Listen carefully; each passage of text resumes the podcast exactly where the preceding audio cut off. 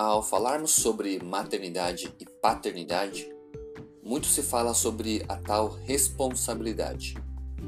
Mas qual é, afinal, a maior responsabilidade dos pais e mães no trato com seus filhos? Certamente essa é a educação. Pais e mães que não educam seus filhos corretamente podem estar criando indivíduos egoístas, egocêntricos, individualistas e até mesmo perigosos. Muito do que acontece com os filhos é responsabilidade dos pais.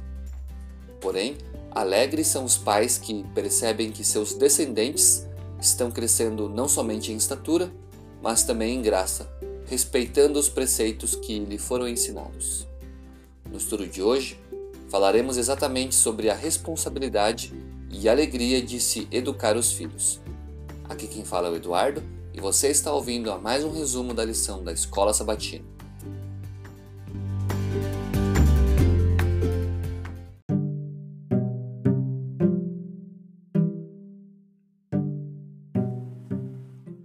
Muitos pais, ao falarem de seus filhos, esquecem-se de um detalhe muito importante.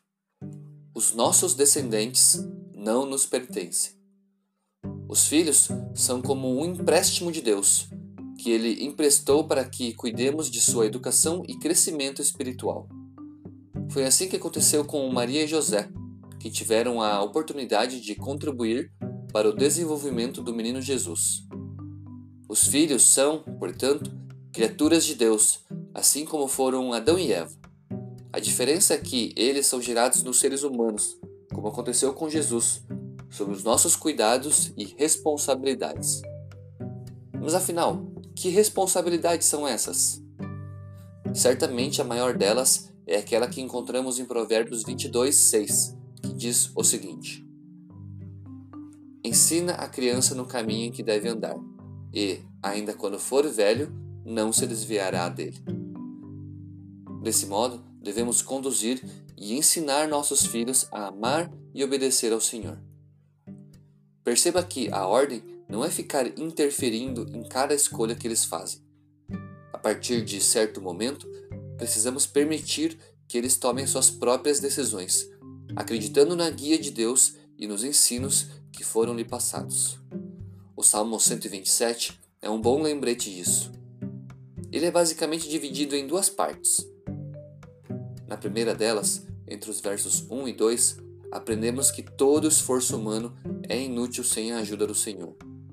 De nada adianta edificar a casa, vigiar a cidade ou fazer qualquer outra coisa se Deus não estiver em primeiro lugar. O mesmo vale, obviamente, para a responsabilidade de educar os filhos. O sucesso dessa tarefa, como de qualquer outra, vai depender do esforço humano aliado ao poder divino. A segunda parte do Salmo 127 fala exatamente sobre a bênção dos filhos. Os versículos 4 e 5 destacam a condição daqueles que escolhem a paternidade e a maternidade. Lemos o seguinte nesses versos: Como flechas na mão do guerreiro, assim os filhos da mocidade. Feliz o homem que enche deles a sua aljava.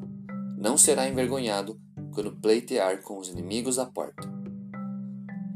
Esses versículos retratam muito bem a alegria que tem aqueles que escolhem ter filhos. Mas uma pergunta que alguém que ainda não experimentou a paternidade e a maternidade pode fazer é: onde exatamente está a alegria em se ter filhos? Quem já é pai ou mãe responderia esse questionamento com facilidade. Diriam que a alegria está no observar e ver seus filhos se desenvolverem passando pela fase de bebês para crianças, adolescentes, jovens e finalmente adultos. Outros diriam que é bom ver os seus descendentes se espelhando nos pais, assim como nós devemos nos espelhar em Deus. Alguns também se alegram ao ver o desenvolvimento profissional de seus filhos, talvez o surgimento de novos laços familiares, como o nascimento de netos e bisnetos, e até a simples fidelidade ao mesmo Deus pode ser motivo de muita alegria. Assim, responsabilidade e alegria são palavras que definem muito bem a paternidade e a maternidade. Você hoje, neste momento, acredita nisso?